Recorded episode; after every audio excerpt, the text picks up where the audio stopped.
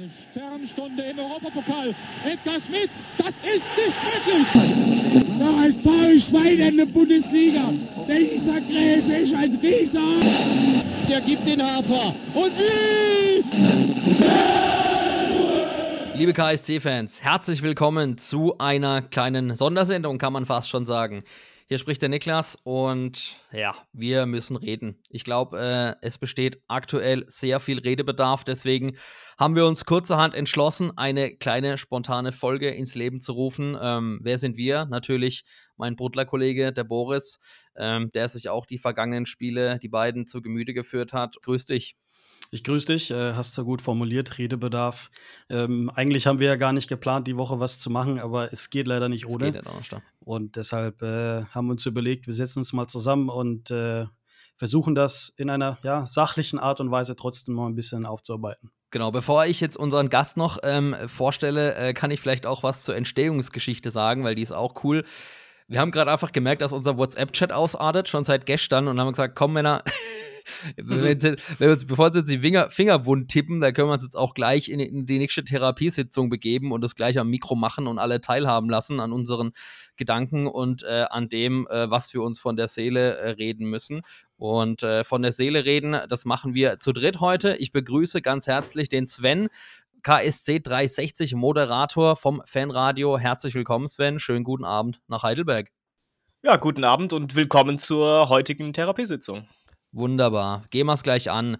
Dr. Niklas Schäuble heißt äh, die beiden willkommen. Äh, macht euch gemütlich auf eurer Bank. Wie ist die Lage? Die Lage ist beschissen, um es mal so von, ganz deutlich zu formulieren. Wir haben in den ersten beiden Spielen im Jahr 2023 einen ganzen Punkt geholt und es sah in beiden Spielen lange so aus, als ob der äh, Restart im neuen Jahr gar nicht so schlecht verlaufen könnte vom Ergebnis her. Mal die äh, Art und Weise, ähm, wie wir dann doch die Spiele bestritten haben, mal kurz ausgeblendet. Also wenn man mal die Tabelle anschaut, ich habe es auch gestern auf Twitter gepostet, der Blick auf die Tabelle, der ist ja einfach geisteskrank, weil ich glaube, ich kann mich nicht erinnern, wann die Tabelle es letztes Mal so krass eng war.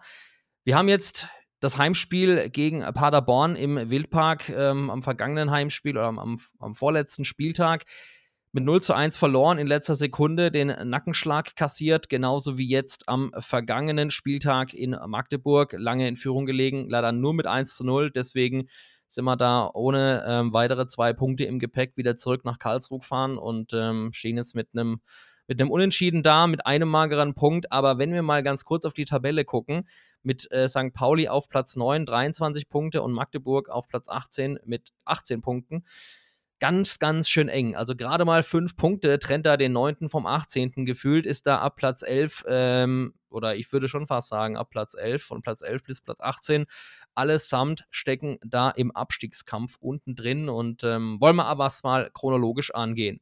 Heimspiel gegen Paderborn. Ähm, es war der 18. Spieltag im Wildpark Heimspiel und ähm, eigentlich, äh, Freitagabend, eigentlich ganz okay dafür, dass Paderborn ein Team ist, was oben mitspielen möchte, ähm, was auch oben mitspielt, in der oberen Tabellenregion angesiedelt ist. Wie hast du die erste Halbzeit und das Spiel vielleicht gesamt erlebt, Boris? War doch schon sehr zerfahren auch, oder? Ja, also es war eigentlich das erwartete Spiel, dass natürlich Paderborn äh, mehr vom Spiel haben wird. Und ähm, klar war auch, dass uns in der Innenverteidigung äh, Franke gefehlt hat aufgrund der Gelbsperre. Ähm, ja, eigentlich so der gesetzte Innenverteidiger gemeinsam mit Ambrosius. Und das Paar Ambrosius-Franke hatten wir, glaube ich, seit November im Heimspiel gegen Kiel nicht mehr gesehen, weil dann war ja Ambrosius verletzt. Ähm, und dann gab es immer mal wieder einen Wechsel, Kobalt, Ambrosius und so weiter. Äh, nee, Kobalt und Franke, sorry. Genau. Und ähm, ich, boah, ist jetzt schon ein bisschen her, ähm, kann jetzt nicht mehr ganz genau sagen, was ich von der ersten Halbzeit halte. Ähm, jedenfalls habe ich halt so eine Erinnerung, dass wir irgendwie ein bisschen planlos hinhergehängt sind. Ähm, was mir halt aufgefallen ist, dass wir defensiv eigentlich, wie ich finde, ganz okay waren. Also ich finde schon, dass man defensiv ähm, schon klarer, klare Abläufe gesehen hat. Ähm, das war ja auch etwas, was im Trainingslager ja ähm, schon angesprochen wurde und was daran, ja, oder woran man gearbeitet hat. Und wir waren ja schon eine sehr lange Zeit ohne Gegentor im gesamten Spiel. Ja, ähm, aber wir bleiben erstmal bei der ersten Halbzeit. Ich finde, Ähm, ja, Paderborn, eine Mannschaft, die offensiv eigentlich immer Feuer macht. Äh, klar, Ende gegen Hinrunde, Paderborn, ich glaube, viermal in Folge verloren. Genau. Die letzten fünf Spiele, glaube ich, auch nur einen Punkt geholt. Also ähm, das Problem ist halt, dass wir dann so eine zweieinhalbmonatige Winterpause hatten. Und da ist natürlich eigentlich voll egal, wie die Mannschaft vor der Winterpause gespielt hat. Ja, da waren Trainingslager dazwischen bei beiden Vereinen, da waren Neuzugänge dabei, da sind Verletzte zurückgekehrt. Äh, Paderborn hatte dann, glaube ich, ein oder zwei äh, rot gesperrte Spieler. Das heißt, man hat sich schon hier und da mal was ausmalen können und, und sagen können, ja, vielleicht können wir sie da erwischen. Jedenfalls war es halt so, dass bei uns im Trainingslager ähm, offensiv der Wurm drin war. Da hat man, glaube ich, sehr viel defensiv gearbeitet, aber offensiv haben wir halt gesehen, ja, gegen, gegen Puskas kein Tor erzielt, äh, beziehungsweise ein Freistoßtor erzielt, was sich gegeben wurde. Ähm, man hat gegen äh, Salzburg äh, offensiv zwar gute Szenen gehabt, aber den Ball nicht über die Linie drücken können. Und ja, dann kommst du halt ins erste Spiel und ja, verlierst in, in der, ich glaube, 94. oder 92. Minute, ähm, in dem halt ein ein Paderborner irgendwie vier Innenverteidiger oder Ich glaube, es war vier, fünf gegen zwei. Ich habe es mir nochmal angeschaut. Also ja. wirklich zwei Paderborner. Also der ist äh, uns einfach weggerannt und ähm, schießt halt Richtung Tor und Gersbeck kann da nicht viel machen. Und ich finde halt, das ist ähm, wieder diese, ich weiß nicht, kann man sagen, Konzentrationsproblem.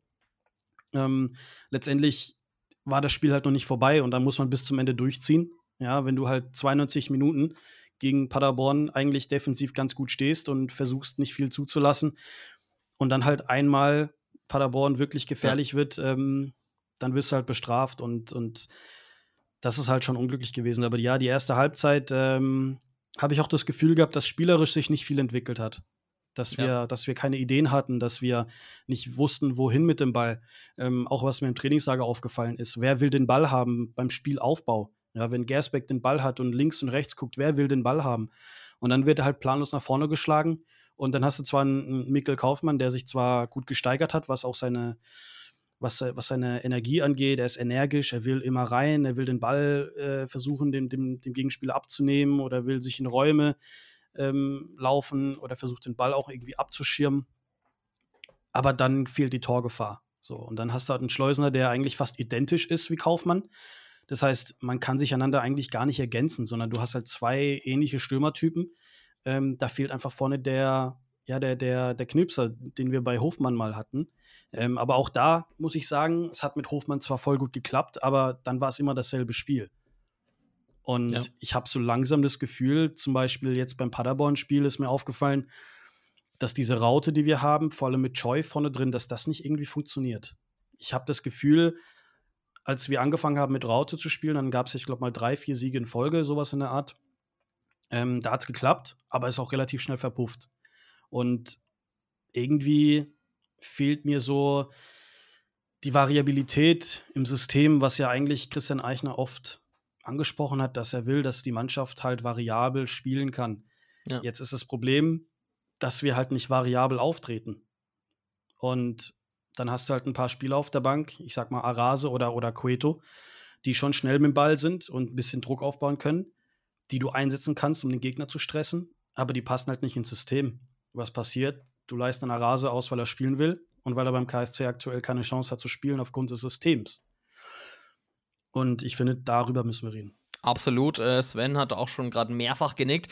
Jetzt haben wir ja das große Glück, dass du ähm, das Spiel gegen Paderborn ja auch rapportiert hast, dass du am Mikro warst. Und ähm, jetzt können wir mal das Spiel abhaken, indem du nochmal deine Eindrücke schilderst. Wie hast du es erlebt, das Spiel? Ich fand in der zweiten Halbzeit waren zum Beispiel wir defensiv eigentlich schon auch ein bisschen stabiler.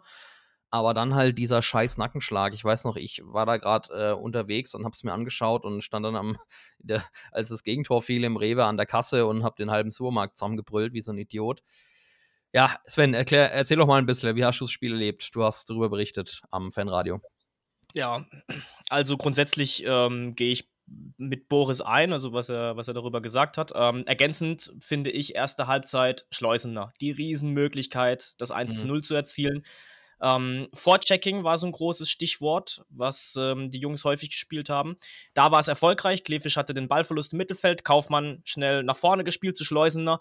Und der muss halt einfach aus der Entfernung, ähm, ich glaube irgendwie 12 Meter halblinke Position, muss er das Ding im Tor unterbringen, dann gehst du mit einem 1-0 in die, in die Kabine und dann verläuft dieses Spiel auch ganz anders. Also das habe ich häufig in irgendwelchen Podcasts bei Fanradio trifft Brutter, ähm, habe ich das gesagt, ne? Das Matchglück auch auf deine Seite ziehen. Da kommen wir vielleicht auch beim Magdeburg-Spiel nochmal ein bisschen drauf zu sprechen mit dieser Chance durch Wanizek.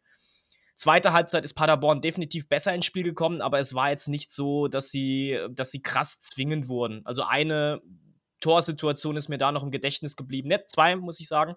Ähm, wobei das eine noch erste Halbzeit war durch Conte, der Gersbeck an die Brust äh, lupfte. Ähm, und in der zweiten Halbzeit dann Leipertz, der aus fünf Metern ähm, ja, den Ball knapp am Tor vorbeistibbelte. Ähm, aber grundsätzlich ähm, hat man Paderborn schon gut in Schach gehalten. Offensiv, und das ist so, das, so mein Thema sozusagen, ähm, hatte man in der zweiten Halbzeit eine Möglichkeit durch Rapp aus, aus einer kurzen Entfernung, wo er den Ball draufgehauen hat. So, ansonsten mhm. ist halt nicht viel passiert. Das Einzige, was passiert ist, lange Bälle, planlos, irgendwie nach vorne, Kaufmann, Kopfballduell und dann, so, dann war ein großes Fragezeichen da. Ähm, das spiegelt sich halt auch in der Passquote wieder. Und also bei Passquote muss man immer ein bisschen aufpassen, weil wir, also, ne, du kannst dich ja hinten am 16er positionieren, dir 10.000 Mal den Ball hin und her schieben, dann hast du eine gute Passquote wenn die Passquote niedrig ist, aber ein Team ins, Risi ins Risiko geht, und damit meine ich nicht das KSC-Risiko, langer Ball nach vorne und gut Glück, sondern wirklich Steckpässe, ja, ähm, auch so ein bisschen das Unberechenbare zu suchen. Und dann ist die Passquote niedrig, kann ich nachvollziehen, aber dann kann ich das halt auch so damit erklären. Nur beim KSC liest sich halt leider diese Passquote mit, ja, einfach langer Ball nach vorne und halt Ballverlust. So, da können wir gleich ein rotes Schleifchen um, um den Ball machen, dem Gegner irgendwie vor die Haustür legen und sagen, so, viel Spaß und äh, wir konzentrieren uns weiter auf die Defensive. Das kann nicht der Ansatz sein. Und ähm, das sind Mechanismen, die haben wir schon in der Rückrunde der vergangenen Saison gesehen. Ja, diese langen Bälle. Da hat es aber funktioniert, weil Hofmann noch da war. Ja. So mit Kaufmann, finde ich, funktioniert das nicht wirklich, weil er auch der falsche, das hat Boris richtig gesagt, Kaufmann ist der falsche Spielertyp dafür. Ist Kaufmann ist jemand, der dafür, über, der über Schnelligkeit kommt. Also da erwarte ich eben, dass du vielleicht mehr durchs Zentrum agierst, ähm, mehr mit Steckpässen arbeitest, ähm, vielleicht aber auch mal so ein bisschen, es ist ja jetzt bald wieder Football, da passt es wunderbar, dass du so einen Quarterback nimmst, langer Ball hinter die Kette und Kaufmann mit seiner Schnelligkeit. Schleusener würde da auch ganz gut mit reinpassen. Aber diese langen Bälle und dann macht die einer dingfest im Mittelfeld, weder Kaufmann noch Schleusener sind die richtigen Spieler dafür. Und da frage ich mich halt, also warum, warum erkennt man das nicht? Gut, mit äh, Budu hat man jetzt einen neuen Spieler verpflichtet, der so in diese Richtung geht. Ähm, aber wenn ich halt weiß, ich muss mit Kaufmann und Schleusener spielen, und das wissen wir schon sehr, sehr lange, dann musst du da auch anders spielen. Und wir haben ja zeitweise gut und flüssig kombiniert. Ähm, Eichner hat es ja auch ähm, vor der Saison gesagt, ja, wir wollen mehr mit Kurzpässen spielen. Und da frage ich mich halt, warum hat es in dieser Phase in der Hinrunde geklappt? Und warum spielt man jetzt wieder diese langen Bälle. Das, das erschließt sich mir nicht, was da die Ursache dafür ist. Allein, Und, allein ähm, die Statistik beim Paderborn-Spiel, äh, ich gucke gerade nochmal drauf: 107 Fehlpässe von 234 Pässen. Ja, das ist eine Passquote von 69 Prozent. Wenn du mal Paderborn anguckst, ähm, kann ich auch nochmal vorlesen: ähm, 485 gespielte Pässe, davon 380 angekommen. Beim KSC nur 234 angekommene Pässe. Äh, da hat äh, Paderborn eine Passquote von knapp 78 Prozent. Also mhm. auch bei Paderborn war das nicht allzu gut, aber ähm, wenn wir nachher aufs Magdeburg-Spiel nochmal kommen, da sieht die Passquote nochmal ganz anders aus. Ähm, aber ja, da gebe ich dir auf jeden Fall recht. Und ich weiß halt nicht, was man dann macht, wenn, wenn man einen Budu hat. Also dem muss man auch erstmal zwei, drei Spiele geben, um sich zu beweisen. Ähm, kommt aus, aus Ungarn, hat seit Oktober, November nicht mehr gespielt. Ja, vielleicht wollen wir, ihn, wollen wir ihn einfach mal kurz vorstellen, oder? Ja, also Budu Zivzivatze, habe ich es richtig gesagt, Boris?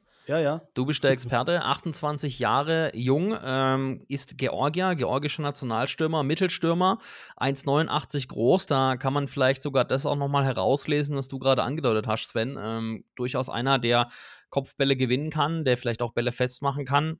Und ähm, ja, ist einer, du hast es gerade gesagt, Boris, ich glaube im vergangenen Jahr, Oktober, November, hat das letzte Mal gespielt Und äh, wer die äh, Karlsruher Medienlandschaft so ein bisschen im Auge hatte, weiß auch, wie der Kontakt zustande kam. Denn kein Unbekannter, Alexander Jaschwili, äh, jetzt Vizepräsident des Georgischen Fußballverbandes, hat ihn angeboten und äh, hat gemeint, Mensch, das wäre doch einer, der ganz gut zum KSC passen könnte.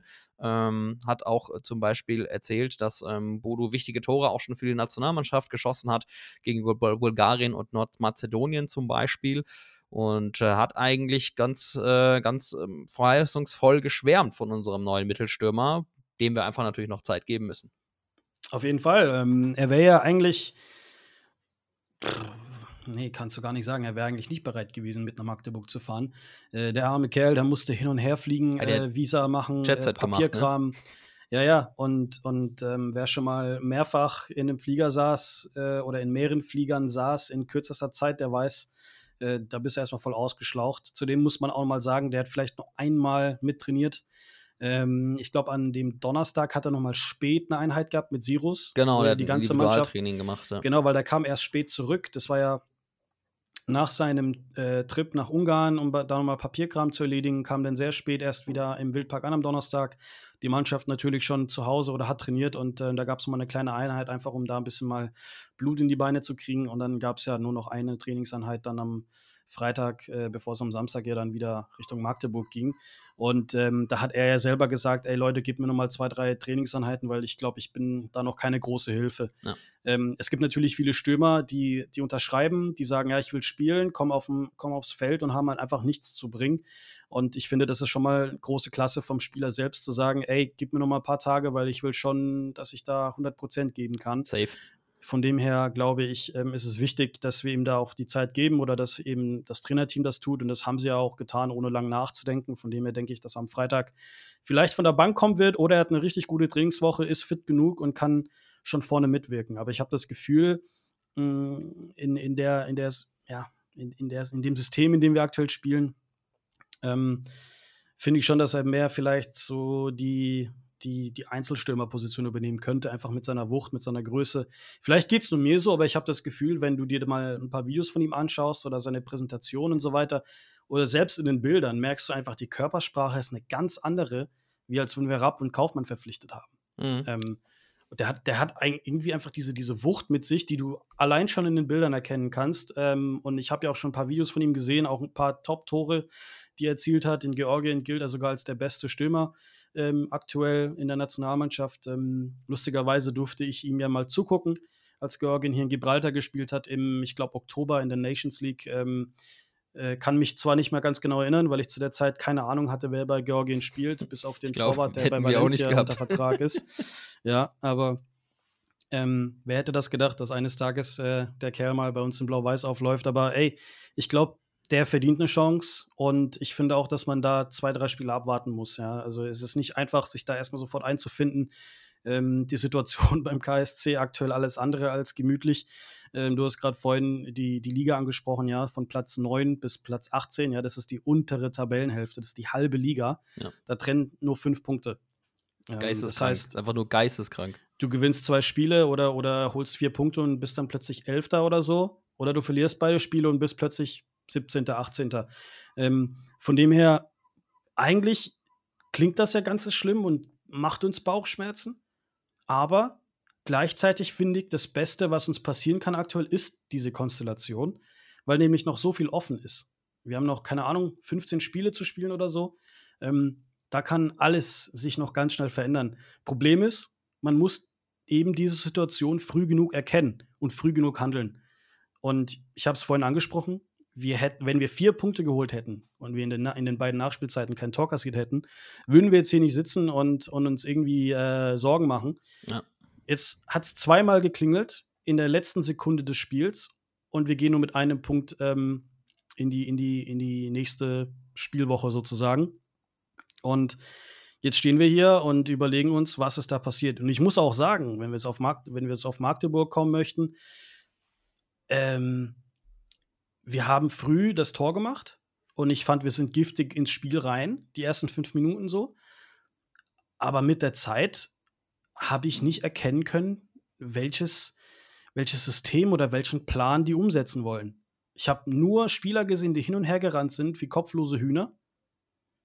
Und, und es tut mir leid, echt das zu sagen, aber ich habe einfach nichts erkennen können. Vielleicht bin ich auch nicht der, der ultra-taktische äh, Fußballtrainer, der, der das äh, erkennen kann, aber ich würde schon sagen, dass ich ein bisschen Ahnung von Fußball habe und ich habe einfach nicht wirklich erkennen können, was die Mannschaft machen will.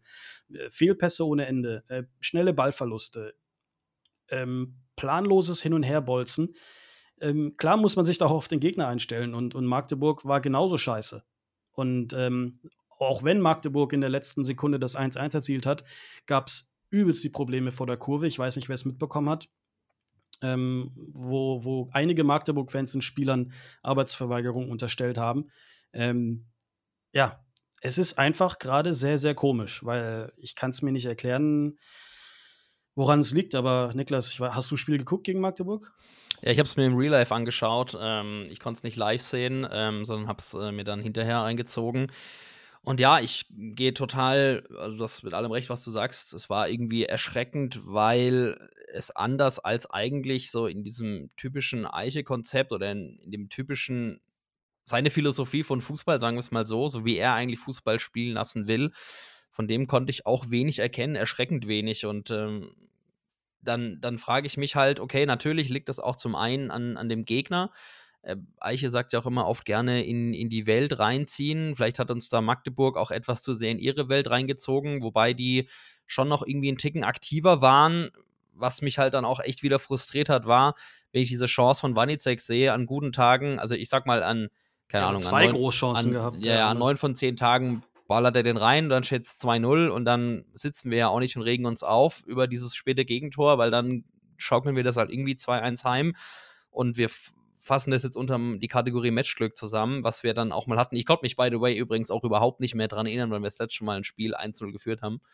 Ähm, kein Plan. Ähm, aber da war ich dann schon vorsichtig euphorisch, als ich das auf dem Kicker gelesen habe und war mir aber auch zu jeder Sekunde klar, das kann und wird nach hinten losgehen, weil wir natürlich unseren KSC kennen. Also ein 1-0 Niklas, das ja. letzte Mal, als wir geführt haben, war sogar 2-0 gegen St. Pauli. Da waren wir bei dem Stimmt, Stadion. da waren wir im Stadion. Letztes Spiel vergangenes Jahr. Sven hat er kommentiert noch. Ja. ja, ja, ja, guck. Ja, konnte ich mich trotzdem nicht mehr dran erinnern, aber egal. Ja, und dann denke ich mir halt so, scheiße, mich jetzt einfach nur maßlos geärgert, als, äh, als dann das Ding fällt, vor allem wie es fällt. Das können wir jetzt gleich nochmal auseinandernehmen. Ich habe es mir angeschaut. Ja, aber guck mal, ähm, es ist Nachspielzeit und du begehst einen Foul kurz vor Ende nochmal nahe zum Tor, weil das ist ja durch einen Freischuss entstanden, das Tor. Ähm, wenn du da hart reingehst und einen Foul ziehst, dann, gibt's, dann gibt es Mag Magdeburg die nächste Möglichkeit, nochmal ein paar Spieler in die Box zu holen. Ja, alle. Ähm, und, und, und ich glaube, das war das Hauptproblem, weil ich, warum muss man denn da faulen, wenn man versucht, einfach, dann, dann lasst ihn doch reinflanken, weil die hatten, hatten nicht genügend Spieler da ähm, im Strafraum. Und jetzt gibst du halt Magdeburg kurz vor Schluss die Möglichkeit, auf ihr eigenes Tor zu spielen. Nochmal einen Ball in den Strafraum, wo ich glaube, acht Magdeburger drin waren. Und das, das gibt halt denen dann die Möglichkeit, nochmal aufs Tor zu, äh, abzuschließen. Und das ist ja letztendlich passiert. Und ich glaube, und ich glaube, da müssen wir einfach, oder da muss die Mannschaft ein bisschen, ich würde mal sagen, cleverer denken. Wo faul ich und wo faul ich nicht? So, und, und, und in welcher Zeit. Und vor allem wann. Genau, und, und ich glaube, das war schon der erste Fehler. Es ist, aber es ist halt ärgerlich, dass wir jedes Mal die falsche Entscheidung treffen. Und, und, und, und dann eigentlich ein, ja, ich will nicht sagen gutes Spiel, aber ich habe gestern den ganzen Tag, den ganzen Tag, als ich, als ich das Spiel geguckt habe, habe ich mir überlegt, ey, das erste Mal spielen wir ein schlechtes Spiel und können gewinnen. Und Eichner sagt jedes Mal, wir müssen mal lernen, ein schle schlechtes Spiel zu spielen oder das über die Zeit zu bringen und trotzdem zu gewinnen. Früher sagt er immer, wir sind noch weit weg davon. Gestern dachte ich, alles klar, das erste Mal spielen wir richtig scheiße, weil es, es hat mir einfach nicht gefallen. Und wir können trotzdem noch gewinnen. Einfach abgezockt sein. Aber in der letzten Ja, und dann Sekunde, auch mal, weißt du, dann auch mal von mir aus Alois Schwarz-Style den Ball halt einfach auf dem Parkplatz dreschen. So, das ist mir dann auch scheißegal. Dann einfach wirklich nur noch hässlich spielen von mir aus. Oder jetzt von mir aus. Okay, lass uns nur noch hässlich spielen, nur noch Bälle wegschlagen, jedes Spiel 0-0, dann steigst du auch nicht ab mit der Konstellation. Wenn du nix. ja, ja. Ja, wenn du die Vogelwilder Punkte irgendwie- Vorschlag von mir, das gebe ich zu. wenn du die Punkte irgendwie zusammenzählst, müssen wir mal gucken, was am Ende rauskommt. ne? Also wenn man es über die gesamte Saison erstreckt, ist man ja bei 34 Punkten. Es könnte ein bisschen haarig werden. Vor allem, je wenn die nachdem- anderen noch gewinnen, ja. Dann Äh, schaffen genau, wir uns je- jetzt haben wir je 40 nachdem- vor allem nicht. Ja, je nachdem, wie es sich dann entwickelt. Ähm, aber grundsätzlich bin ich da ganz bei Boris. Ähm, vor allem kommt mir da immer die eine Szene bei der Weltmeisterschaft in den Kopf bei Argentinien gegen die Niederlande. Da haben es nämlich die Argentinier genauso gemacht, so ein komplett äh, überflüssiges, also klar, ne, Fouls sind hier und da immer mal ein bisschen doof, aber hier halt komplett überflüssig, in den Rücken reingestoßen ähm, und dann ganz kurz vor Schluss den, den, Niederländern eine Riesenmöglichkeit, etwa 18 Meter zentral vor dem Tor gegeben. Und die haben ja dann das Tor durch, durch Wechhorst ähm, gemacht. Und dann musste ich sofort an diese Situation denken. Ja, weil das ist genau so ein Moment, wo dir klar sein muss, was passiert jetzt? Ja, was ist die, was ist die Reaktion, was ist die Konsequenz? Und die Konsequenz ist, dass du dem Gegner eigentlich eine hundertprozentige Tormöglichkeit gibst, wenn er den Ball in die Box reinschlägt. So, dann ist es eine hundertprozentige Tormöglichkeit und das muss ich einfach cleverer lösen. Und wir haben ähm, bei der letzten Folge äh, Fanradio trifft Bruttler über Konzentration gesprochen. Und das frage ich mich dann halt bei Wanizek, ähm, warum El Fadli im Rücken durchlaufen kann und dann halt letztendlich frei vor dem, vor dem Tor ist. Bei ja. Gersbeck, ja, es ist unglücklich für mich. Also ich habe den Eindruck, es ist ein Abstimmungsproblem, ähm, dass er und Gordon sich da uneinig sind, weil Gordon, glaube ich, die Möglichkeit hat, den Ball auch zu klären. Er kam ähm, auch kalt ins Spiel noch. Genau, das kommt dann halt auch hinzu. Also da muss man auch fragen, also ich persönlich wäre eher Richtung 2-0 sogar gegangen. Also ich hätte gar keinen Defensiven gebracht. Ähm, aber ähm, für mich ist der große Fehler, wie es Boris schon sagt, dass das Foul dort gemacht wird und ähm, der zweite große Fehler ist einfach, dass man die Konzentration verliert und dass man sie ähm, nicht hochhält, weil wenn der Torschütze am Ende ähm, begleitet wird beziehungsweise gedeckt wird, dann passiert da halt auch gar nichts. Ja, und das ist halt, das ist halt sehr, sehr ärgerlich. Und am Ende, Boris hat es richtig gesagt, kommen wir auch auf diese mentale Schiene. Ja, du hast gegen Paderborn einen wahnsinnig heftigen Nackenschlag bekommen. Und jetzt bekommst du auch noch einen gegen äh, Magdeburg. Ähm, das wäre so wichtig gewesen, einfach mal so ein, ja, so, so ein dreckiges Spiel zu gewinnen. Ja, mit, mit Glück und Spucke einfach mal drei Punkte mitnehmen. Das kann wahnsinnig viel äh, bewirken im Kopf. Ja. Ähm, und jetzt stehst du halt wirklich auch mental mit dem Rücken zur Wand, musst gegen Kräuter Fürth ran, ganz wichtiges Spiel auch.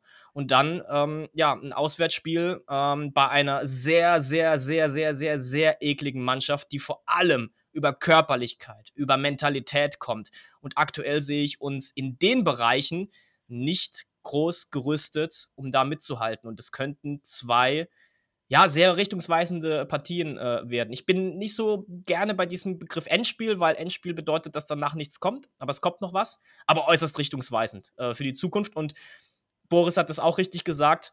Ähm, man kann mit einer Serie sehr schnell nach oben kommen. Ja, oder Man mit kann mit einer Sieg. Serie aber auch sehr schnell nach unten fallen. So, und ja. aktuell ist halt die Tendenz eher äh, nach unten. Jetzt hast du es gerade angesprochen, ähm, die Zukunft. Also wir wissen, dass sich irgendwas ändern muss in der Spielweise. Ähm, während wir hier aber gerade noch ein bisschen abruddeln, äh, habe ich gerade wenigere schöne Nachrichten gelesen, denn laut Sport 1 Informationen ist äh, Hoffenheim an Christian Eichner dran. Männer, ähm, wir wissen, dass Eichner aktuell eigentlich in der, in der Vergangenheit vieles gut gemacht hat. Er hat uns in der Liga gehalten, er hat uns stabilisiert, wir sind in der zweiten Liga geblieben. Gemeinsam mit Oliver Kreuzer hat man versucht, einigermaßen den Kader in eine Richtung zu bringen, äh, ja, was halt auch mit den Finanzen möglich ist. Wir haben jetzt nicht das Übergeld, wir können nicht die größten Spieler holen, müssen halt gucken, wo wir uns die Spieler holen und wie wir wirtschaften. Und es hieß ja auch von Michael Beckers Seite, diese Saison ist noch die letzte Übergangssaison, bevor wir dann ein bisschen mehr machen können, was das Geld angeht. Jetzt ist das Problem, dass wir aktuell die Ergebnisse nicht äh, kriegen, die wir wollen. Und jetzt hast du halt natürlich auch einen Bundesliga-Verein äh, aus der Region, äh, die ja vielleicht sogar Christian Eichen auch finanziell abwerben könnten. Wie, was, Niklas, du schüttelst auch schon gerade eben im Kopf. Ja. Was machen? Was, was würdest du denn tun? Was würde ich tun? Ähm, ich glaube, wir müssen uns die Frage stellen, in welcher Situation oder wie wir die Situation gerade beurteilen. Also, ich finde nicht, dass wir jetzt hier eine Trainerdiskussion aufmachen müssen und sagen, ähm, okay, von mir aus kann er gehen, wenn er will. Danach wird alles besser, weil schlimmer geht's nicht. Da bin ich eigentlich noch weit weg davon. Ähm, natürlich waren die Auftritte nicht gut und ich würde aber eher behaupten, es ist aktuell noch ein großes Tief mit viel Pech auf unserer altbekannten Achterbahnfahrt. Ich bin jetzt nicht derjenige, der sagt, Eiche wird es nicht mehr hinkriegen und Eiche wird es nicht mehr schaffen, weil er die Mannschaft nicht mehr erreicht oder weil es in der Kabine nicht stimmt oder was auch immer. Das glaube ich nicht. Es ist einfach nur gerade ein unfassbar harter Nackenschlag und zwar nicht nur einer, sondern zwei hintereinander. Und jetzt wird sich einfach zeigen, wie stark oder wie mental stark diese Truppe ist. Weil du kannst dich immer aufrichten, du kannst es immer richten, du hast in der eigenen Hand, das wieder gerade zu biegen. Aber es ist einfach fucking schwer gerade, weil wir einfach echt ja, weil ich es gesagt habe, weil es jetzt einfach zwei Nackenschläge hintereinander waren. Findest du, wir müssen das System umstellen? Ich finde, man soll nichts unprobiert lassen. Also, wir haben doch jetzt gemerkt, okay, mit dem, dem System, das wir jetzt gespielt haben, hat es nicht funktioniert. Warum nicht einfach mal probieren, Fünferkette zu spielen? Wir haben ja auch schon ein paar Mal gesehen, gegen St. Pauli zum Beispiel haben wir es gesehen. Da hat es, finde ich, ganz gut funktioniert. Jetzt hast du mit Franke und Ambrosius wieder unsere beiden nominell besten Innenverteidiger, meine Meinung, die fit sind, die spielen können, die wieder da sind, weil sie nicht gesperrt sind oder weil sie äh, wieder bei 100% sind lass es doch ausprobieren. Ähm, lass uns variabler sein. Das, was Sven auch gesagt hat, oder du warst es. Ähm, lass es einfach ausprobieren. Und ähm, vielleicht ist es der richtige Impuls. Du darfst einfach jetzt nichts unversucht lassen. Ich kann mir auch vorstellen, dass sie das ein oder andere Mal vielleicht auch schon im Training einstudiert haben. Aber nochmal, um deine Frage zu beantworten, ich finde nicht, dass wir jetzt hier anfangen müssen, den Trainer anzuzählen, auch ähm, wenn du das auf, äh, auf diversen nee, nee, nee. Social Media Plattformen auch schon mal äh, gesehen hast. Da kannst du ja gleich nochmal drauf eingehen, äh, was da deine Beobachtungen waren. Sven, du hast genickt ganz viel gerade, äh, als ich gesprochen habe. Wie ist da dein Blick drauf? Ja, ich wollte mal gerade eine Blutgrätsche so mit Stollen voraus mal, mal reinsetzen. ähm, ich finde bei, bei solchen Trainerdiskussionen immer ähm, ein Aspekt ganz, ganz wichtig. Den Trainer zu entlassen ist eine Sache, nur was kommt dann? Ja, weil viele sehen es immer als Allheillösung, den Trainer rauszuschmeißen, aber damit ist das Problem an und für sich noch nicht behoben, sondern dann kommt eigentlich der schwierigste Schritt, nämlich der Nachfolger. Und ähm, da muss man sich halt immer im Klaren sein. Wenn die Verantwortlichen jemanden in petto haben oder jemanden sehen, der besser geeignet ist, dann muss man aus Vereinssicht handeln. So, das, das steht ja vollkommen, vollkommen außen vor. Ne? Ähm, aber wenn sie von Christian Eichner weiterhin überzeugt sind und die haben halt logischerweise auch mehr Internas wie wir, ne? Also Stichwort Kabine spricht mir immer so schön davon, ne? Die Kabine ähm, zu verlieren oder zu haben. Das, das, das sehen die tagtäglich und das wissen die. Wenn sie beurteilen, dass die Mannschaft ähm, ja intakt ist, dass er die Mannschaft erreicht, um weiterhin in diesem Sprech zu bleiben, ähm, dann, dann steht dem auch nichts naja. im Wege. Also, ich finde, ich find, es ist alles ein bisschen widersprüchlich, wenn man sagt, man will den Trainer dann erstmal wie du schon so sagst, rauskicken oder, oder entlassen, weil in den letzten Monaten, vielleicht sogar zwei Jahren, sagt man auch jedes Mal beim KSC, wir wollen ein bisschen diese Route vom SC Freiburg nachlaufen. Einen Trainer haben, mit dem wir durch Höhen und Tiefen gehen, mhm. ähm, einfach um ein bisschen nachhaltig auch zu sein und dem Trainer einfach mal auch die Möglichkeit geben, durch schlechte Phasen zu kommen. Und als es gut lief, hieß es in Social Media oder in irgendwelchen Interviews, wo er auch häufig gefragt wurde, äh, Herr, Christian, äh, Herr Eichner, sind Sie der, der nächste Christian Streich. So. Ähm, das ist ja auf der einen Seite irgendwie was Tolles, weil man auch glaubt, man hat hier eine Personalie, mit der man auch mal wirklich die tiefsten Täler durchfahren kann. Ähm, und jetzt sind wir aktuell in einer Situation, wo, wo die Ergebnisse einfach nicht für ihn oder für uns sprechen. Aber man, man will ja diese Philosophie beibehalten. Das heißt, auch Fans auch wir müssen uns dann mal hinsetzen und sagen, so, wir atmen jetzt mal durch und wir lassen ihn einfach mal trotzdem arbeiten. Steigen wir ab, alles klar, mit, mit ich meine, Abstieg, das, das wäre auch katastrophal. Steigen wir ab, nicht alles klar. Wirtschaftlich. nein, nein, aber was ich damit sagen will, ist, guck mal, ähm, Streich ist mit Freiburg was ein- oder zweimal abgestiegen, in die Liga, ja. aufgestiegen. Ja. Ähm, und man hat halt an ihm festgehalten. Er ist schon über zehn Jahre Trainer beim SC Freiburg. Und, und beim KSC will man ja auch irgendwie, dass man diese Philosophie auch mit, mit einbringt und sagt, alles klar, komm, wir bleiben mit Eiche und so weiter. Und ich, ich bin jetzt nicht hier und sage, Eichner raus. Ich glaube, da bin ich noch sehr weit von entfernt. Das Einzige, was ich ihm oder dem Trainerteam ankreiden kann, ist einfach das System. Wenn ihr oder wenn man bemerkt, dass es nicht läuft und wenn wir Spieler haben, die auch in einer anderen Formation spielen können, Stichwort Arase oder Cueto. Gut, Arase und ist wie du es gerade schon gesagt ja. hast, ja, aber wie du schon gerade gesagt hast, Niklas, einfach mal nichts unprobiert lassen, dann spielt doch mal ein bisschen häufiger die Dreierkette oder Fünferkette ähm, oder, oder, oder spiel mal wieder 4-2-3-1 oder so und lass Wanicek auf die 10, wo er eigentlich zu Hause ist und nicht auf links. Das würde ich mir mal wünschen. Ich finde auch in den letzten Spielen ist im Mittelfeld einfach viel zu viel falsch gelaufen. Und das Mittelfeld da war das Herzstück, darüber haben wir ja noch lange gesprochen. Genau. Das Mittelfeld war unser Wir Herzstück. der besten Mittelfelds der Liga gefühlt. Und mittlerweile ist das auch verpufft. Und ich finde, auch nochmal auf, auf, auf, dein, auf deine Vorlage zu kommen mit Social Media, wo ich jetzt hier sehe, dass Leute wirklich äh, anfangen, ähm, nach Meinung zu fragen, Eich, Eichner rein, Eichner raus, wo ich mir denke, ey, ist noch viel zu früh. Ja. Ich finde, wir sollten erstmal langsam anfangen und Bullshit. vielleicht mal überlegen, genau, überlegen, ähm, lass uns doch mal ein anderes System spielen. Lass doch mal die Jungs anders Fußball spielen. Ich meine, im Training, im Trainingslager, man hat immer mal wieder andere Formationen ausprobiert. Eiche sagt immer, wir wollen variabler sein. Ja, dann spiel doch mal variabler. Dann lass die Jungs doch mal eine andere Formation spielen. Vielleicht klappt es ja dann, vielleicht können wir auch einen Gegner mal überraschen. Aber wenn wir trotzdem jedes Mal auf die Raute zurückkommen, dann ist es so durchsichtig, dann brauchen wir uns nicht wundern, dass wir in den letzten zwei Spielen nur einen Punkt holen anstatt vier. das ist halt, das ist halt eben genau der Punkt. Ne? Also, ähm, wie gesagt, wenn halt Leute den Trainer rausfordern, ich bin da auch weit davon, also ich mag sowieso keine Leute rausreden, aber ähm, dann, dann, ne, du brauchst ja auch irgendwo eine Nachfolge. So und einfach nur den Trainer rauszureden, weil es halt gerade schlecht läuft, ist halt nicht die Lösung. So, da, da, damit behebst du das, das Problem nicht. Sondern wenn, dann musst du auch, also wenn du eine Idee hast, wenn, wenn, wenn man jemanden hat, der besser ist, der auch in der Preislage ähm, natürlich auch passt, ne? also bevor da irgendeiner mit Pep Guardiola um die Ecke kommt oder, oder Jupp Heynckes, keine Ahnung, ähm, dann, äh, ja, gut, da ist er, glaube ich, in Ruhestand, ne? Ähm, aber, ne, so, dann, ähm, dann ist es ja was anderes. Aber einfach rausbashen, weil es gerade nicht läuft, ist definitiv nicht der richtige Punkt. Ich bin voll bei Boris und da wollte ich noch auch ganz kurz nachhaken. Es ist ja teilweise gar nicht mal das System, sondern es sind ja auch ganz viele Stellschrauben, die man innerhalb einer Spielweise ändern kann. Allein wie viele unterschiedliche Raumdeckungsmöglichkeiten es gibt ja, wo du raumorientiert, also es gibt wirklich tatsächlich raumorientierende Raumdeckung, ähm, beispielsweise äh, ballorientierende Raumdeckung auch spielen kannst.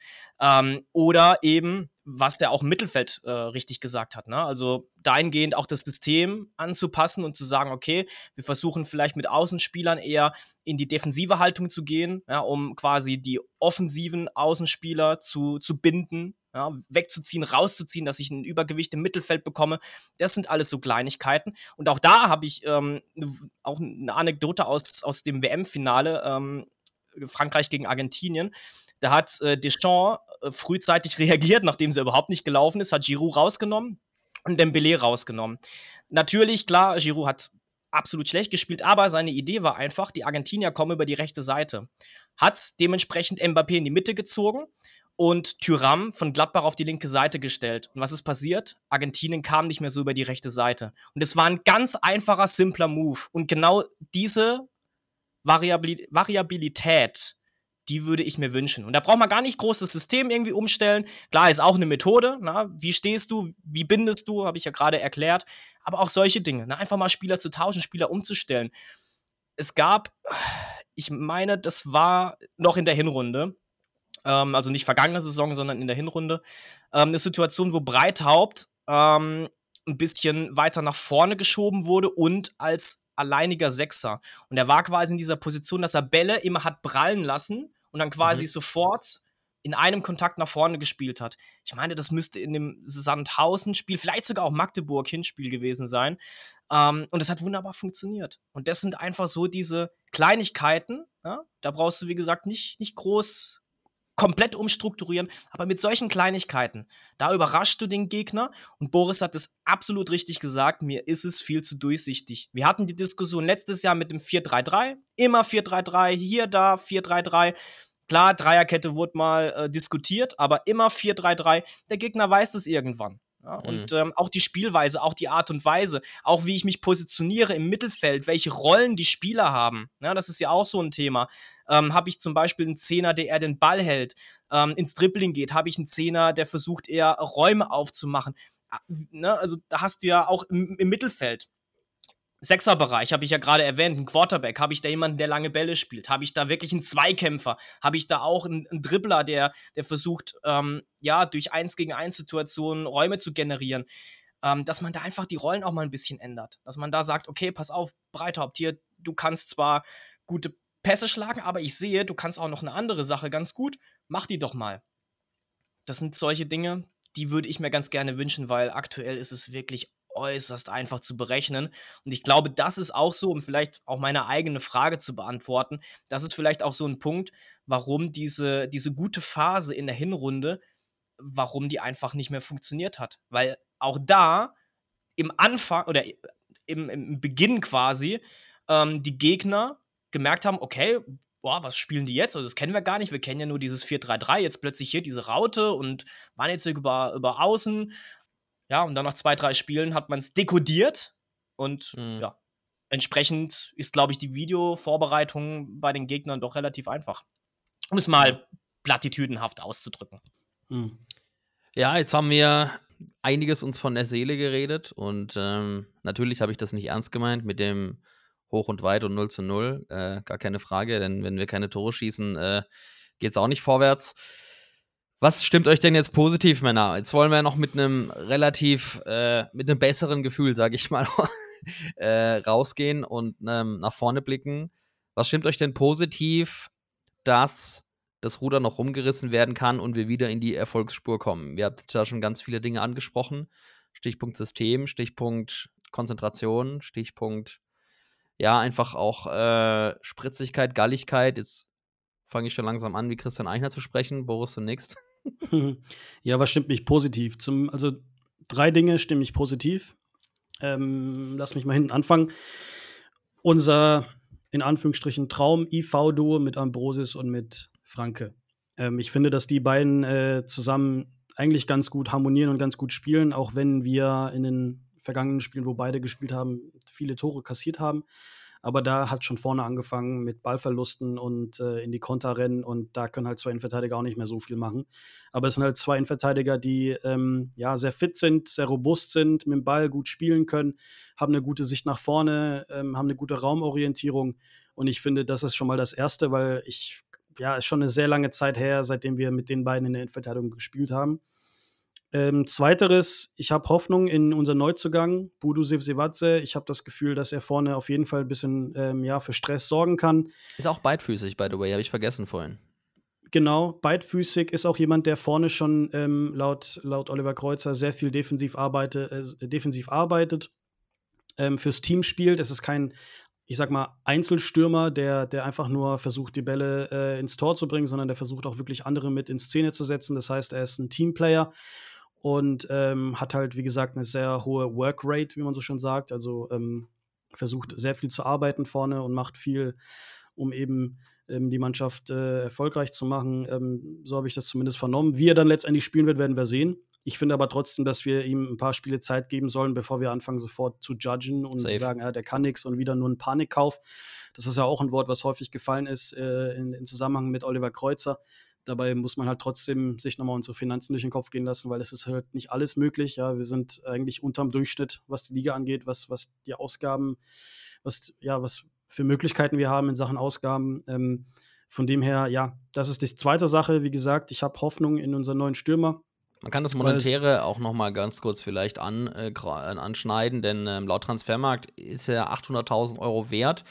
Ähm, wir haben jetzt aber mehrfach gelesen, dass wir ihn für 150 bis 200.000 Euro circa verpflichten konnten, weil sein Vertrag ja auch ausgelaufen ist mhm. und ähm, der genau. ähm, eben entsprechend nicht mehr so lange ging, nur noch ein halbes Jahr knapp. Und äh, wir eben deshalb für einen deutlich geringeren Betrag verpflichten konnten, was dann wahrscheinlich ausschlaggebend war, denn wir waren ja auch schon mal im Sommer an ihn dran, wie ich gelesen hatte. Genau, und, und letzten Sommer hätte er wahrscheinlich um die halbe Million Euro gekostet. Ja. Ähm, Zudem gab es ja zu der Zeit bei Budu auch noch nicht dieses Disziplinarproblem, um es nochmal kurz vorwegzunehmen, wer es nicht mitbekommen hat. Äh, Budu Sevsevatze war eine Zeit lang an Uipest ausgeliehen. Ähm, Liga-Konkurrent, ne, von Genau, Liga-Konkurrent, ist dann wieder zurück zu Fehewa und dann gab es ein Spiel zwischen den beiden Mannschaften, Bude auf Fehewa-Seite. Ähm, zu Hause hat man dann 0 zu 1 verloren gegen Uipest. Da waren die Fans von Favor überhaupt nicht mit zufrieden. Ähm, da gab es bei denen wahrscheinlich auch wieder so eine Art Talfahrt, keine Ahnung. Und die Mannschaft äh, wurde dann von, den, von der Kurve ja, kritisiert, ausgepfiffen. Man hat äh, die Trikots gefordert, wie es häufig mal so der Fall ist. Und ähm, nachdem das dann passiert ist, ist äh, Budu mit einem Ulpes-Trikot zurück in die Kabine. Also er hat sich dann wahrscheinlich von einem alten Mannschaftskollegen irgendein Trikot geschnappt, hat sich das angezogen und ist dann in die Kabine. Und das fand man halt beim Verein Fair war überhaupt nicht witzig. Und äh, seitdem war er dann suspendiert und hat nicht mehr gespielt. Ähm, das nur kurz am Rande. Aber ja, genau, ähm, er war ja schon länger auf dem Zettel beim KSC Und ähm, von dem her war es dann, glaube ich, ganz gut für Olli Kreuzer und, und Co., dass man eben einen Spieler bekommt, der mal auf dem Zettel war. Und äh, gewisse Situationen haben halt dem KSC dabei geholfen, ihn dann relativ schnell in die, in die Mannschaft zu bringen und man hat halt ein bisschen Geld blechen müssen. Ähm, aber vielleicht ist es auch äh, ja, die Möglichkeit gewesen, dass äh, man das Geld ausgeben kann durch die Abgänge anderer Spieler. Somit hat man ein bisschen äh, Spielergehälter gespart und ähm, vielleicht musste man da auch mal ein bisschen eingreifen. Jedenfalls, das ist mein zweiter Punkt, Bulsev Sevatze. Und zuletzt der dritte Punkt ist einfach die nächsten drei Spiele. Zu Hause gegen Fürth, auswärts bei Sandhausen, beziehungsweise zu Hause. Das wird ein Heimspiel, ähm, da bin ich mir und, auch sicher. und, und dann wieder zu Hause gegen Regensburg. Das sind drei Mannschaften, die auch da mehr oder weniger im Keller mit drinstecken. Führt nur vier Punkte von uns entfernt. Ähm, Regensburg natürlich da mit uns mit äh, im Boot und Sandhausen sowieso. Und ähm, wenn, wir, wenn wir da richtig agieren, ein bisschen mehr Spielfreude zeigen, einfach auch für, für das Logo auf der Brust spielen, dann habe ich das Gefühl, dass wir in den drei Spielen auf jeden Fall was holen können. Aber ich finde, die Mannschaft, wir müssen alle mal realisieren, worum es hier geht. Und einfach Körperspannung, Körpersprache, das fehlt mir noch. Und wenn wir das mal hinkriegen, weil in der Kurve stimmt's. Ja, in, in Magdeburg haben wir unsere Leute laut genug gehört. Ja. Ja, 1200 Leute mitgereist. Das ist auch nicht um die Ecke, das ist schon krass. Plus die, den Support aus Berlin. Mega geil. Ähm, das sind meine drei Punkte. Ja, die Innenverteidigung, das, das Duo, was, was wir ja schon lange Zeit haben wo- wollten. Ähm, Bodo Sevadze, der vorne Druck machen kann und natürlich die nächsten drei Spiele, die auch ein bisschen richtungsweisend sind, meiner Meinung nach. Sven, was stimmt dich positiv? Dass es schlechter eigentlich kaum werden kann. musste, musste raus. Nein, Blanker ähm, Optimismus. Genau. Ähm, ich habe es ja beim, beim letzten Podcast, Fanradio trifft Brot, habe ich es ja gesagt. Ähm, gab ja mal einen Trainer, der vor einem Bayern-Spiel gesagt hat, wir haben eigentlich gar keine Chance, die müssen wir nutzen. Mm, so ähnlich ist es auch in Magdeburg irgendwie gewesen. Ne? Also dieses, dieses Ding, äh, schön, schöner Schuss von, von Jung, ne? so einfach unberechenbar. Auch gut in Rückraum gespielt, muss man auch sagen. Absolut, ja, genau. Und Hat man schon gemerkt, dass der, dass der mal Champions League gespielt hat. Das war schon echt ein nicer Treffer. Absolut, definitiv. Hab ihn auch in meinem Kickbase-Team ähm, doppelt gejubelt. guter, guter Abschluss ähm, an der Stelle. Aber ja, genau das, das sind diese Punkte. Ähm, ich bin bei, bei Boris definitiv, ähm, du musst diese Kulisse nutzen. Ja, egal, ob es jetzt äh, das äh, verkappte Heimspiel in Sandhausen ist, ob es jetzt das Heimspiel äh, gegen Fürth ist, musst du mitnehmen. Mm, Das sehe ich vor allem halt auch in der Körpersprache. Da mag ich auch noch mal ein Beispiel nehmen, was mir die ganze Zeit so auch herumgegeistert ist, aber was ich jedes Mal immer wieder vergessen habe, wenn ich dran war. das war eine Situation gegen Paderborn. Da hat Christian Eichner so häufig gestikuliert, dass die Jungs rausrücken sollen. Vorchecking, ja. Weil Paderborn eben auch viele Fehler gemacht hat. Wir haben es angesprochen, auch da viele Ballverluste. Und klar, wenn ein Gegner verunsichert ist, dann, dann musst du ihn zu Fehlern zwingen. Und ähm, das ist einfach viel zu selten passiert. Er hat es immer wieder gestikuliert. Und dann hat sich Gondorf mal ein Herz genommen und sofort attackiert und hat den Ball gewonnen. Und da habe ich mir gedacht, so, warum nicht über komplett die 90 Minuten? Warum eigentlich nur zweimal in der Partie? Einmal, wo es die Möglichkeit für Schleusener gab und einmal, wo eben äh, Gondorf den Ball erobert hat, war potenziell eine Möglichkeit, aber ne, auch da hat man dann leider sehr planlos den Ball wieder verloren. Aber genau Aber das Achtung, ist halt so Achtung. Phrasenschwein, es geht um Kleinigkeiten. Ja, ist genau. so. Und ja, absolut. Und ähm, das, also gerade dieses Vorchecking ähm, erwarte ich, weil ich glaube, da kannst du die, die Fans brutal mitnehmen. Ja. Und dann, wenn du den Ball hast, vielleicht auch mal mit, ein bisschen Euphorie kommen, versuchen auch zu overpacen. Ich glaube, wir, wir sind aktuell in einer Situation, wo wir das, das mittel- und langfristige vielleicht erstmal vergessen sollten. So leid es mir das tut, weil ich mag das eigentlich gar nicht. Aber ich glaube, aktuell ist Pragmatismus schon ein Stück weit angesagt. Ähm, und dass du dann einfach versuchst zu overpacen, ja, die Punkte irgendwie mitzunehmen. Wenn dann die Saison vorbei ist, muss das aufgearbeitet werden und auch dann ist es wichtig, mittel- und langfristig zu denken. Aktuell geht es um den Klassenerhalt. Punkt aus Ende. Ähm, nicht um, um, um irgendwelche Philosophien, sondern die Punkte zu holen. Äh, es ist blanker Überlebenskampf, um es mal so auszudrücken. Ähm, und ja, also wie gesagt, man hat ja diese Ansätze gegen Paderborn gesehen und das ist etwas, was mich positiv stimmt, dass die Mannschaft es ja durchaus kann. Sie muss es nur auf den Rasen bringen. Ähm, ja, und wie gesagt, Fans natürlich auf jeden Fall, dass du die da ähm, mitnimmst durch, durch solche Aktionen. Das sind zwei, ähm, zwei Punkte. Was wichtig ist, wir hatten es auch schon zuletzt äh, angesprochen, Konzentration über 90 Minuten bitte und darüber hinaus. Ja, wir sagen über, über 90 Minuten. Ich sage jetzt mal, bis der Schiedsrichter abpfeift. Ich wollte es gerade sagen, ey. Ja, bis Feierabend ist, bis er den Ball nimmt und rausträgt. Die, die Konzentration muss oben bleiben. Absolut wichtig. Und durch den Neuzugang hoffe ich mir auch sehr vieles und zwar in zwei Punkten. Zum einen, dass sich im System etwas verändert, weil ich mir gut vorstellen kann, ähm, dass man vielleicht mit zwei inversiven Außen spielt, die ein bisschen mehr in die quasi in, in das Halbfeld reinrücken, um ihn da auch zu unterstützen, weil es bringt halt nichts, wenn die Außen stehen und äh, Budu ist der einzige vorne und versucht dann irgendwie einen Ball festzumachen, sondern dass die ihn quasi mit reinziehen, ja? Äh, also dass, dass die Außen quasi mit reinziehen. Ja. Ähm, zweite Möglichkeit wäre auch ein Doppelsturm. Einerseits ein bisschen hängend, dass sich ähm, Budu etwas zurückzieht, quasi, den langen Ball ähm, dann eben verarbeitet abprallen lässt, dann hast du mit Kaufmann auch einen, also wenn der weitergeprallt wird, der dann mit ein bisschen Schnelligkeit auch das Ganze verarbeiten kann. Das wäre eine Möglichkeit. Ähm, da kannst du mit einem 4-2-3 einspielen. Gut, verpasst dann halt die Möglichkeit, ähm, einen, einen, klaren Zehner aufzustellen, aber ist so vom Potenzial her eine. Ähm, ja, kannst du theoretisch auch mit einem 4-4-1-1 machen, das geht auch. Äh, also da gibt es ganz viele Variationsmöglichkeiten, ja. ne? wie, du, wie du spielen willst. Und äh, zweiter Punkt, äh, dann gleich Boris, äh, Standardsituation. Ähm, ja. Wenn aus dem Spiel heraus nichts geht, ist die Standardsituation immer etwas. Und dass es funktioniert, haben wir in der vergangenen Saison gesehen. Wie häufig lagen wir 0-2 zurück und haben durch zwei Standardsituationen das Ding ja, wieder stimmt. gedreht. Ja. Und da erhoffe ich mir einfach, dass er ein bisschen, ähm, ja, auch noch mal ein bisschen Stress in der gegnerischen Hintermannschaft äh, mit reinbringt, weil aktuell sehe ich irgendwie nur Ambrosius vorne, ähm, der mal ja so, so einen Kopfball verwerten könnte. Ansonsten passiert da halt recht wenig und sie versuchen ja. Also sie, sie lassen sich immer wieder ähm, Situationen einfallen. Gegen Paderborn waren sie irgendwo mal am, am gegenüberliegenden Strafraumkreuz, um halt quasi den Gegner in Raumdeckung sozusagen zu zwingen.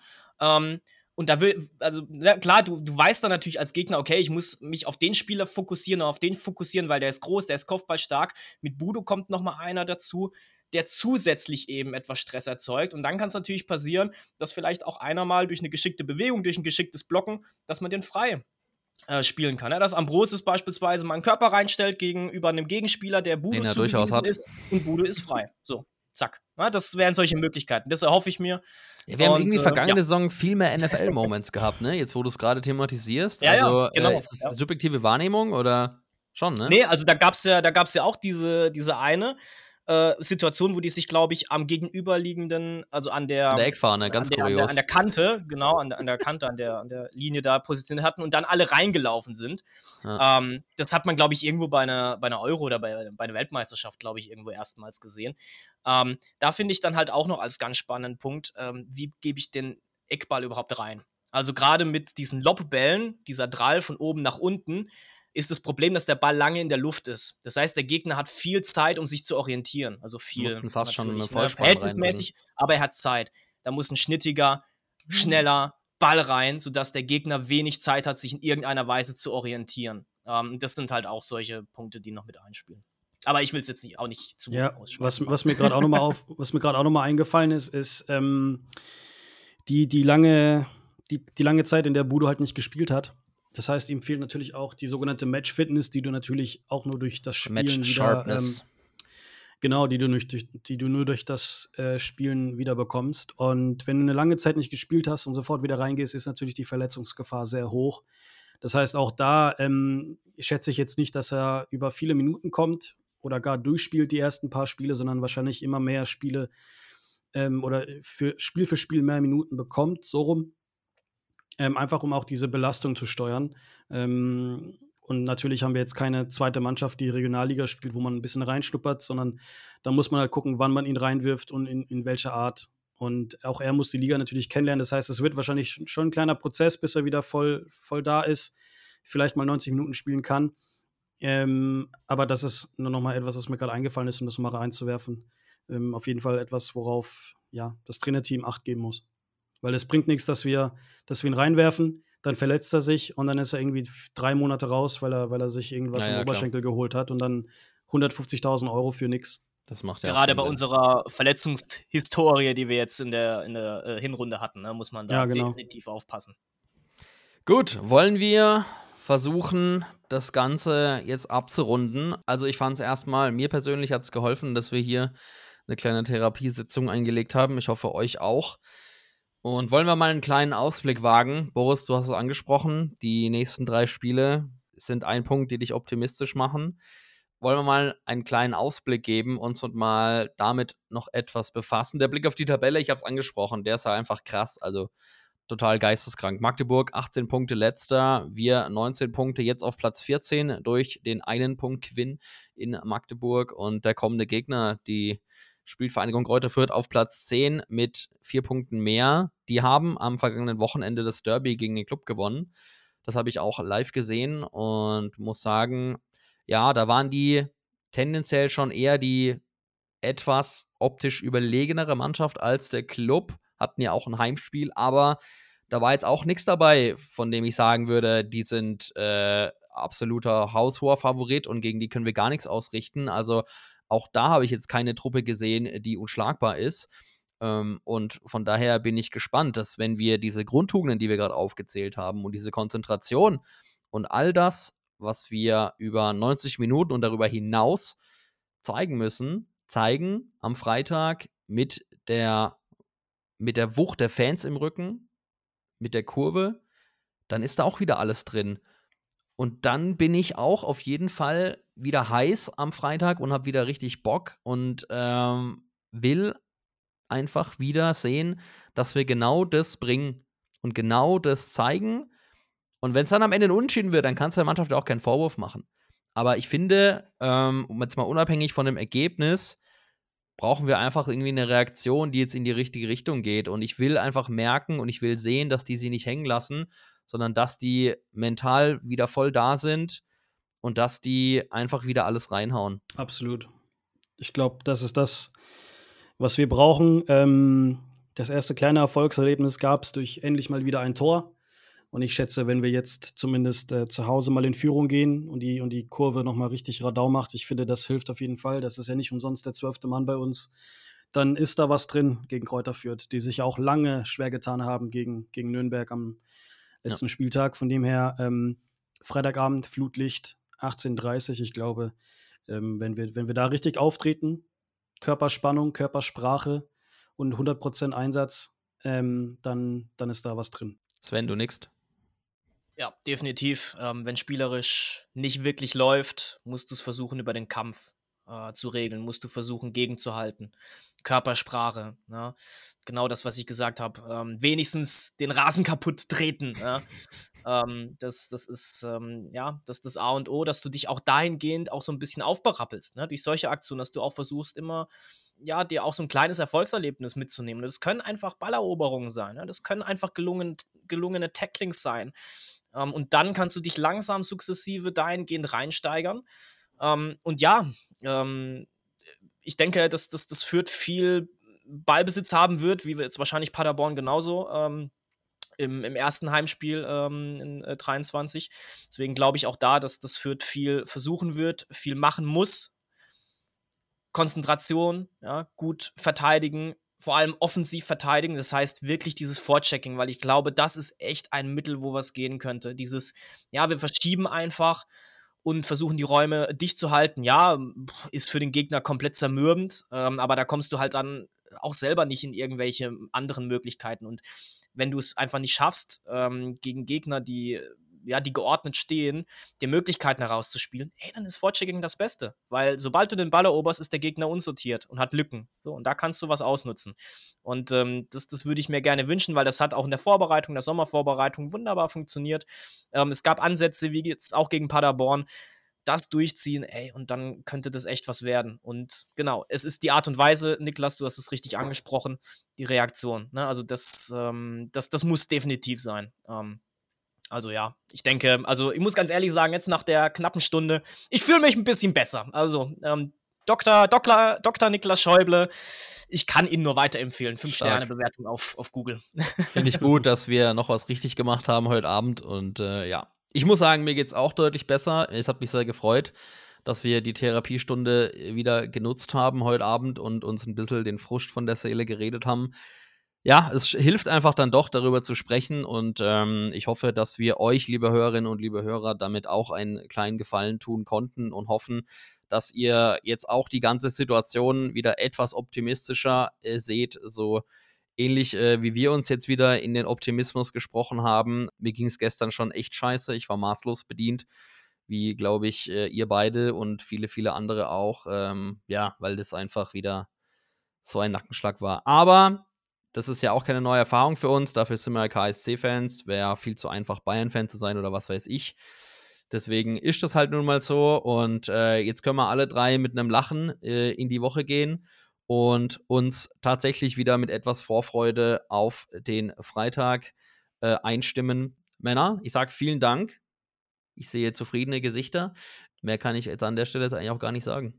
Absolut, Niklas. Fünf Sterne gibt es für dich bei Google. Ich kann man weiterempfehlen. Und wenn ihr glaubt, ihr könnt diesen Podcast weiterempfehlen, dann tut es gebt diesem Podcast auf Spotify fünf Sterne, weil es ist der beste KSC-Podcast der Welt. Dazu sage ich jetzt gar nichts. Ciao Männer, bis bald. Bis bald. Danke Ciao. für die Einladung. Ciao.